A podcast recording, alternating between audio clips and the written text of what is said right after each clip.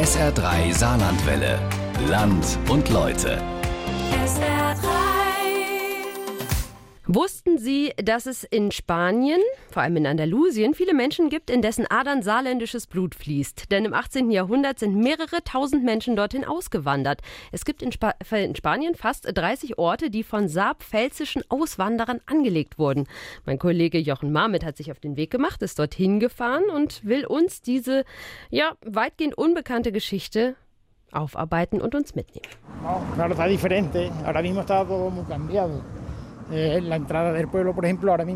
Hier kam der Camino Real rauf. Der hat da eine Kurve gemacht und ist dann hier im rechten Winkel auf die Straße getroffen. Und rate mal warum. Antonio Castro heißt der Mann, der mir diese Frage stellt. Wir beide stehen in einem andalusischen Dorf namens La Carlota, mitten auf der sehr breiten Hauptstraße. Was will er noch mal von mir wissen?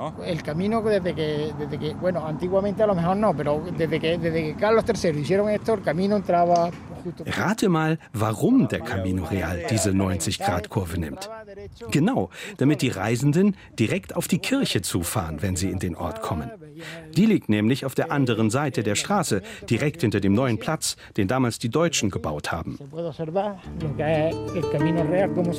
La Carlota, die weite andalusische Landschaft, Olivenbaumplantagen, der Camino Real. Warum bin ich hier? Um das zu verstehen, muss ich ein bisschen ausholen. Also, ich habe vor einiger Zeit ein Buch gelesen über den spanischen Maler Francisco de Goya. Dieser besuchte einen gewissen Pablo de Olavide. Dieser wiederum hatte ein großes Siedlungsprojekt am Start in Andalusien. Und zwar mit einem Johann Caspar Türriegel. Aha, dachte ich. Das kommt mir spanisch, pardon, deutsch vor. Ich suchte und las, dass dieser erst ein Leutnant war, dann ein Spion und schließlich ein Kolonistenwerber in Diensten der spanischen Krone. So, so. Dann aber stand da, Thürriegel hatte fast 7000 Siedler nach Andalusien geführt, und zwar aus dem Bereich Flandern, Elsass-Lothringen, Baden, Schweiz und, Obacht, Rheinland-Pfalz und dem Saarland. Ab da war klar, dieser Geschichte muss ich nachgehen. Mein Name ist Nicola Veit und ich habe zu der Auswanderung in die andalusischen Kolonien unter Karl III. in der Zeit der Aufklärung geforscht. In Frankfurt lebt und arbeitet Nicola Veit. Sie hat vor drei Jahren ihre Doktorarbeit über die Siedler geschrieben, die zwischen 1767 und 1769 aus unserer Region nach Süden zogen. Ja, das spanische Kolonisationsprojekt reiht sich in einige Projekte im 18. Jahrhundert ein, anderer europäischer Herrscher, unter anderem Russland, Preußen und die Habsburger Monarchie, aber auch Frankreich sind hier bekannt. Und Karl III., Bourbonenkönig in Spanien, hat von 1767 bis 69 Auswanderer gerade aus dem Heiligen Römischen Reich und seinen Randgebieten anwerben lassen.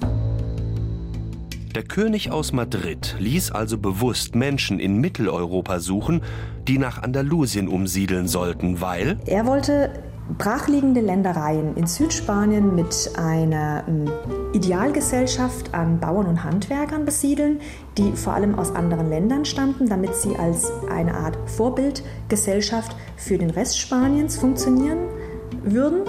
Und die würden Ackerbau, Viehzucht und Handwerk zum Nutzen des Staates betreiben.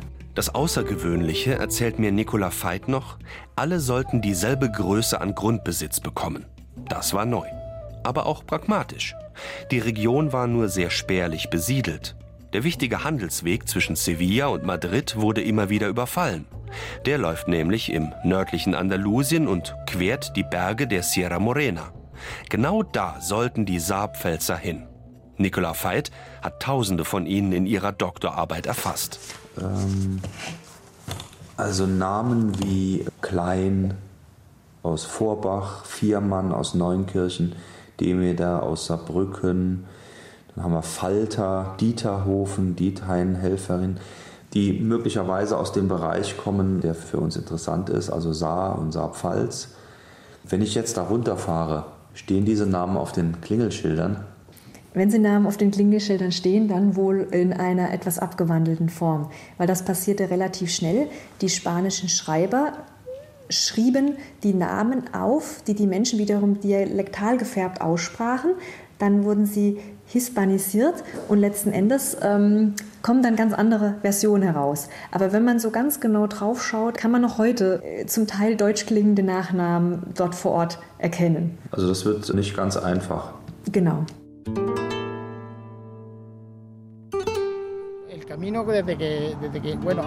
Mit einer langen Namensliste deutscher Siedler in der Tasche und voller Hoffnungen im Herzen Nachfahren ausgewanderter Saarpfälzer zu treffen, fahre ich zunächst nach La Carlota. Das liegt grob zwischen Sevilla und Cordoba.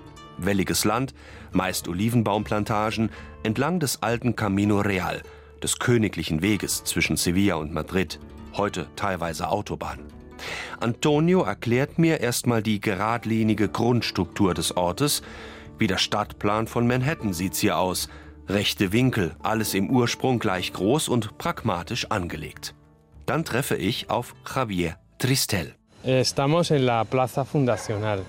Eh, la iglesia, eh, la iglesia, la, la iglesia parroquial preside la plaza. Das hier ist der erste Platz, der angelegt wurde, die Plaza Fundacional. Ende 1778 stand hier die erste Kirche, daneben das Haus der Kolonialverwaltung und das Pfarrhaus. Und die kleinen Reihenhäuser rund um den Platz wurden als Krankenstation, Militärschule, Gefängnis und so weiter genutzt. Die Gebäude sind fast alle weiß gestrichen, einstöckig in der Regel. Auch die Vorfahren von Javier, der als Lehrer im nahen Cordoba arbeitet, wanderten hierher aus. Er gehört zu jenen, die sich intensiv mit den Auswanderern beschäftigen. Und so führt er mich ins ehemalige Gefängnis, in dem eine kurzweilige Ausstellung die ganze Geschichte erzählt. Jacobo Hama, este es un cuadro justamente que representa, es una imagen hier auf dem Gemälde sieht man Karl III., wie er mit der Kolonisation dafür sorgt, dass die Überfälle entlang der Straße aufhören, also langsam weniger werden, und wie er das Fuero erteilt. Das Fuero, das ist das Fuero de Población vom 5. Juli 1767, das königlich-koloniale Dekret von Karl III an den spanischen Beauftragten Pablo de Olavide und an Johann Caspar Thürriegel. Mit diesem Fuero bekamen die Kolonien ein Sonderstatut. Fast 70 Jahre lang gab es damit auf spanischem Boden die neuen Siedlungsgebiete, die eine ganz andere Gesetzgebung und Verwaltung hatten als der Rest des Landes. Darin war alles geregelt.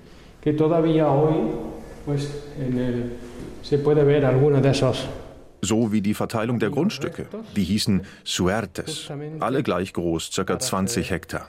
Dann bekam jede Siedlerfamilie ein Haus, Werkzeuge, Tiere, Getreide. Alle hatten die gleiche Ausgangsposition.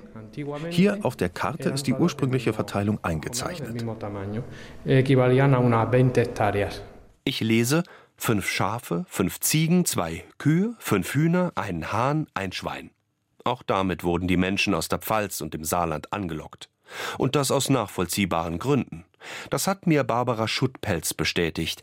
Sie habe ich vor meiner Abreise in Kaiserslautern besucht, im Institut für Pfälzische Geschichte und Volkskunde. Also zum einen waren das vorrangig wirtschaftliche Faktoren, die es den Menschen vor Ort einfach unmöglich gemacht haben, ihren Lebensunterhalt zu bestreiten die sie in der Situation, in der sie gelebt haben, in völlige Verarmung gestürzt hätten und sie dann natürlich einen Ausweg gesucht haben, einfach eine bessere Lebenssituation für sich zu erzielen. Nach den Kriegen des 17. und 18. Jahrhunderts galt das speziell für die ganze Region rund um den Rhein in Süddeutschland, von Baden-Württemberg bis an die französische Grenze. Dazu kam, dass die, die Grundbesitz hatten, wegen der Erbteilung mit immer kleineren Parzellen auskommen mussten. Auswandern war da durchaus eine Option. Genau, also der Herr Thüregel, der hat sich dann hier äh, mit einer Druckerei in Mannheim zusammengeschlossen und hat also dieses Werbeblatt Glückshafen oder Reicher Schatzkasten erstellt und hier verteilt, wo er den Auswanderungswilligen auch nochmal genau dargelegt hat, welche Vergünstigungen sie konkret in Spanien in diesem Kolonisationsprojekt von Karl III. erhalten können. Aus Thürriegels Werbeschrift Reicher Schatzkasten. Bald niemandem ist unbekannt, dass Spanien ein Land von dem so glückseligen Klimat oder der so gesegneten Himmelsgegend ist, wo weder die Hitze noch die Kälte niemals seine Schärfe weiset. Sein Erdreich ist eines von den fruchtbarsten von ganz Europa. die Mandeln, Pomeranzen, Zitronen oder Limonen, Feigen, Granatäpfel, Kastanien, Kirsch, Apfel, Quetschen und andere fruchttragende Bäume wachsen bald auf allen Hügeln und Tälern. Diejenigen, die es dann vollbracht haben, sind dann also losgezogen und haben sich wirklich auch in einem ganz eng getakteten ja, Plan von, von diesem Herrn Thürriegel bewegt. Also die haben in Schlettstadt angefangen, im Elsass sich zu sammeln und sind dann mit Reisekarte, mit, mit genauer Wegbeschreibung, sind die über verschiedene Stationen bis zum Hafen nach ge gewandert. Und vom französischen Mittelmeerhafen Sète ging es dann per Schiff an die andalusische Küste, nach Malaga und Almeria. Einige hundert gingen auch den ganzen Weg zu Fuß, quer durch Frankreich und Spanien bis Andalusien. Einzige Voraussetzung, sie mussten katholisch sein was einige dann auch erst bei Ankunft wurden. Die Werbung und Organisation von Johann Caspar Thüriegel war so erfolgreich, dass in der Pfalz, Baden und dem Elsass postwendend ein Auswandererverbot erging. Nachts wurde sogar patrouilliert. Und innerhalb von vier Monaten erreichten schon die ersten 100 Siedler die Sierra Morena, aber fanden alles andere als das versprochene andalusische Paradies vor.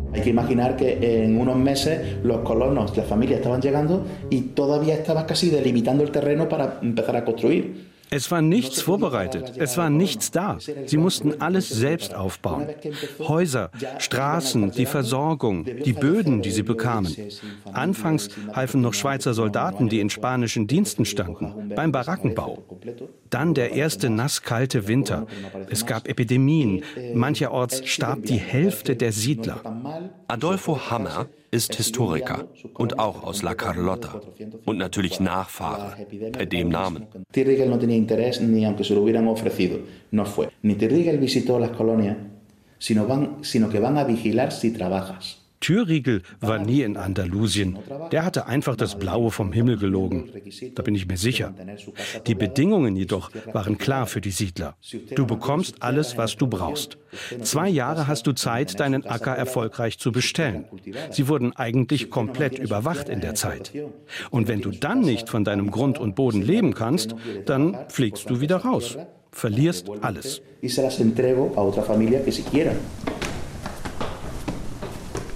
Das bestätigt mir auch Javier Tristel im kleinen Museum in La Carlota. Die Siedler durften die Kolonie auch nicht verlassen. Die Neuankömmlinge waren isoliert, inmitten des restlichen Andalusiens. Ich frage mich, wie es beispielsweise der Familie Gurn aus Seiweiler im Bliesgau ergangen ist. Der 51-jährige Vater samt Frau und sieben Kindern zwischen 18 und drei Jahre alt. Was für ein Anfang. Äh, Karlsruhe. Karlsruhe. Ja, ja. Javiers Vorfahren hießen Detler. Daraus wurde Tristel. Und sie kamen, wie viele in La Carlota, aus der Schweiz. Denn dort warb ein gewisser Johann Josef Anton Jauch ebenfalls um 100 auswanderungswillige Familien, die er dann auch selbst bis nach Andalusien begleitet hat. Ich gleiche mit Javier einiger meiner saarpfälzischen Namen ab, aber die sagen ihm nichts. Himba, Himber. Hammer. Hammer. Eso ist Trier. Heinz wird zu Heinz. Heinz. Mhm. Heinz. Mhm. Hermann. Ich verlasse La Carlota und damit den Siedlungsbereich Andalusien. Denn die neuen Siedlungen wurden damals unterteilt in Nuevas Poblaciones de Sierra Morena y Andalucía. In die andalusischen wie La Carlota, La Louisiana, Fuente Palmera oder San Sebastián de los Ballesteros, da zogen die Siedler meist erst 1768-69. Ich muss also in die Sierra Morena, dort wo 1767 die ersten Siedlerfamilien ankamen.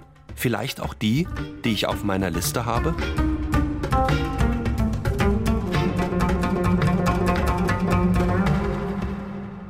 Am Abend treffe ich im kleinen Ort Guaroman ein. Eine Hauptstraße, ein paar Nebengassen, weiße Reihenhäuser.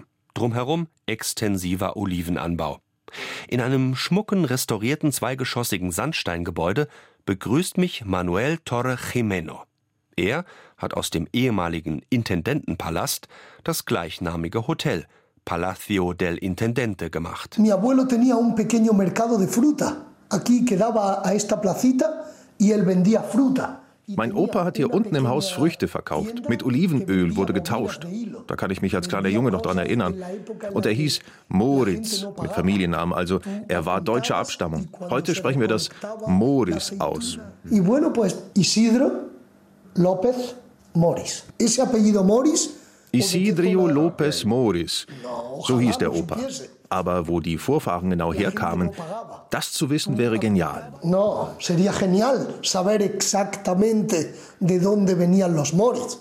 Ich kann ihm erstmal nicht weiterhelfen. Dafür gehen wir Namen von meiner Liste durch. Zunächst wenig erfolgreich, bis eine Notiz, die mir Nicola Veit nachträglich geschickt hat, Aufmerksamkeit erweckt. Aquí hay uno que se llama Ambú. Hier gab es mal ein Ambu oder so ähnlich. Ambuch, Ambuch. Moment mal. Ambu? Hambuch? Die haben nach meinem Eintrag hier in Guaromandi Suerte 12 bekommen. Sie gehörten zu den ersten Siedlern. Kennst du die? Ja, den Namen Ambu habe ich schon mal gehört. Wo war denn dann das Grundstück mit der Nummer 12, die Suerte Doce? Das weiß ich nicht, aber hier drüben hängt eine Karte vom Ort. Leider ist diese Karte eine Kopie aus französischer Besatzungszeit, also von 1815. Da haben die deutschen Siedler schon für Spanien gekämpft. Die Hausnummern entsprechen nicht den ursprünglichen Grundstücksnummern. Aber ein erster loser Faden scheint durch einen Zufall geknüpft. Hamburg, Hamburg, Ambu.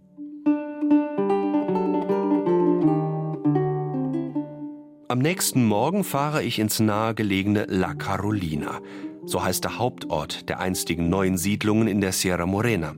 La Carolina hat heute fast 15.000 Einwohner und liegt natürlich am ehemaligen königlichen Weg. Drumherum Berge, Täler, vereinzelt kleine Dörfer, allesamt deutschen Ursprungs. Im örtlichen Museum treffe ich auf Direktor und Stadtschreiber Pedro Ramón Miguel. Los pueblos que componen las nuevas poblaciones que se fundaron en aquella época, que hay una representación de todos, tanto los de Sierra Morena como de los del resto de Andalucía. Wir haben hier alle Orte dargestellt, die damals gegründet worden sind. In diesem Gebiet mussten die Siedler erst mal roden. Dann die felsigen, harten Böden, die heißen Sommer. Das war kein Spaß. Und sie durften die Kolonie ja nicht verlassen. Die ersten vier, fünf Jahre waren sehr hart. Dann wuchsen die Orte langsam, aber stetig. Auch der Nachwuchs, Deutsche und Spanier, durfte gemeinsam Familien gründen, erklärt mir Pedro. Er erklärt mir noch viel mehr, auch dass am Ende das Projekt, das europaweit beobachtet wurde, vom utopisch-aufklärerischen Gedanken her eigentlich gescheitert ist. Dafür war die Region erfolgreich besiedelt. Ich will aber vor allem wissen, hat er noch die ursprüngliche Karte von Guaroman? De Guarromán no, lo- no se ha conservado. No, vamos, por lo menos no ha llegado a nosotros. Nein, die gibt es nicht mehr. Die ist eine der wenigen, die schon 1794 fehlte.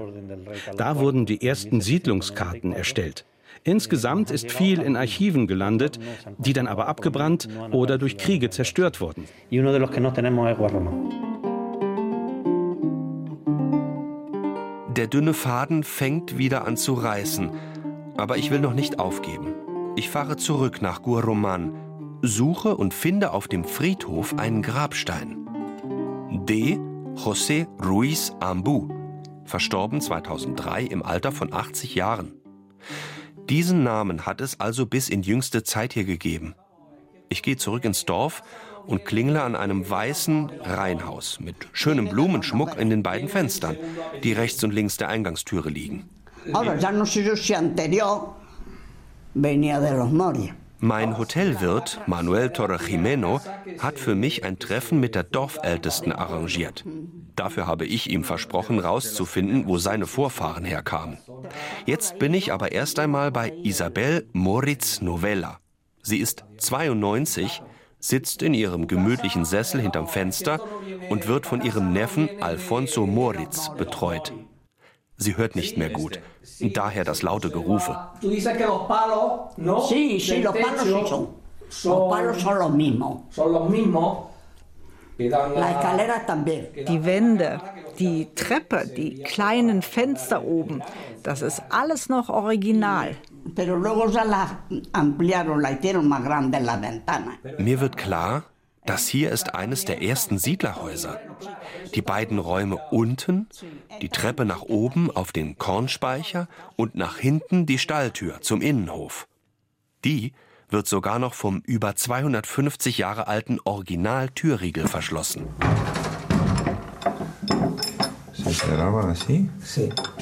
Ach ja, der Kolonialistenwerber Johann Caspar Thüriegel wurde übrigens schon 1787 wegen Zollvergehens verhaftet und starb in einem spanischen Gefängnis 1800. Das Sonderrecht der Kolonien, das Fuero, wurde 1835 aufgehoben.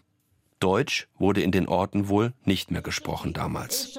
Isabel sagt, dass auch sie nie ein Wort Deutsch gehört habe von ihren Vorfahren. Aber das mit den Eiern, das sei geblieben. Los huevos se pintan de colores, que se llama pinta huevo. Am Ostersonntag werden hier Eier bunt bemalt. Das ist eine deutsche Tradition. Die gibt es nur im Norden von Andalusien. Wir dekorieren sie schön. Im Bereich La Carlotta hängen sie sich die Dinge auch noch um den Hals und machen Spiele damit. Und wie sieht es mit diesem Namen hier aus? Hambuch? Ambu? He visto una familia Ambu. Wie? Ambu? Ambu? Ambu. Ambu. Sí, sí. ah, Pero eso ya no. Ja, da kannte ich als kleines Mädchen mal ein anderes, das so hieß.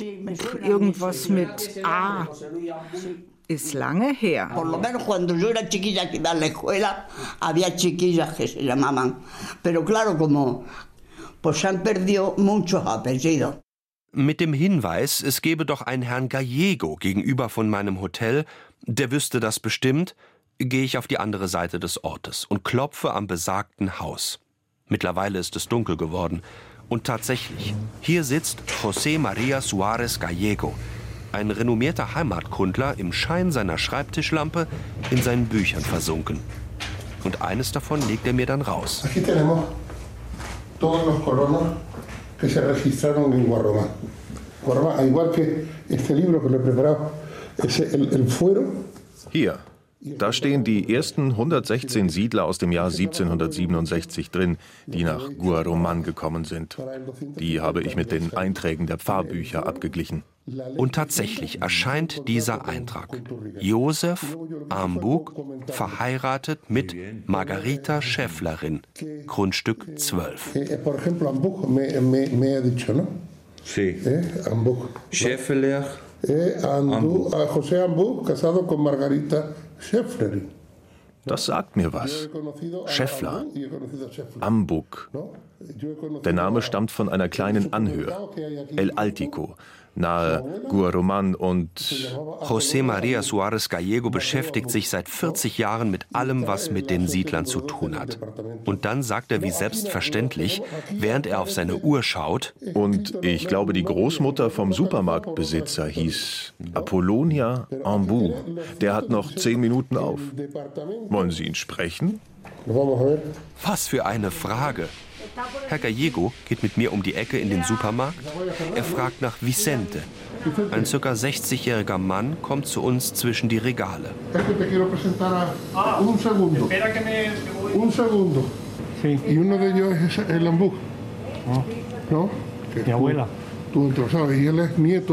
Wie hieß deine Oma, Vicente? Apollonia Ambu. Und deren Vorfahren hatten die Suerte 12 von Josef Ambug? Ja, das weiß ich. Sie waren aus Deutschland. Deshalb hatte meine Oma ja auch blaue Augen. Wissen Sie denn auch, wo die aus Deutschland herkamen? Nein, das haben wir nie rausbekommen. Pero sabía de dónde venían hasta hoy, ¿no? Das- No lo sabíamos. Ich nehme ein Blatt aus meinem Notizbuch und schreibe Vicente einen Ortsnamen darauf. Und so erfährt er, woher seine Vorfahren kamen. Denn diese Information hatte auch der gute Herr Gallego bislang nicht. In Neuvorweiler. Neuvorweiler heißt der Ort. Ist das eine Stadt? Ein kleiner Ort im Saarland, nahe der Stadt Saarlouis. Buscaremos. Vicente schaut mich ungläubig an, dann sucht er auf seinem Mobiltelefon ein Bild von seiner Großmutter. Wir reden noch ein wenig über seine Familie, über Guaroman, die Siedler. Dann verabschieden wir uns. Und mit einem Augenzwinkern sagt er noch: Neuvorweiler. Wenn ich in Rente gehe, dann fahre ich mal hin. Auf dem Nachhauseweg habe ich noch auf der kleinen Anhöhe El Altico vorbeigeschaut. Acht Siedlerhäuser inmitten von Olivenbaumreihen. Hier lag wohl Suerte 12 und damit der Anfang des Mannes aus Neuvorweiler. Josef Domenikus Hambuch, 30 Jahre alt, Ackerer. Und seiner Frau Margarita Schäffler. Sie stammte aus dem pfälzischen Steinweiler. Tochter Katharina war ein Jahr alt. Diese Daten belegt die Auswandererkartei in Kaiserslautern eindeutig. Sie haben das Abenteuer gewagt, in Andalusien neu anzufangen. Anscheinend erfolgreich.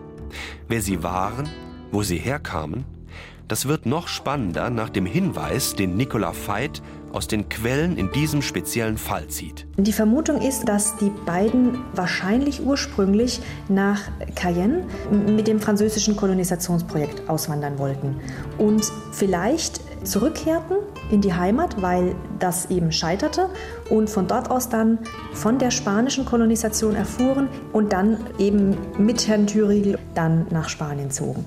Saarpfälzisch im besten Sinne. Ich werde den Faden wieder aufnehmen.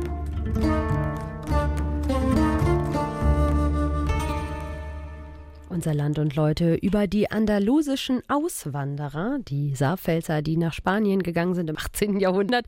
Das können Sie natürlich auch nochmal nachhören bei uns auf sr3.de und natürlich auch dort als Podcast und bei YouTube können Sie es auch hören.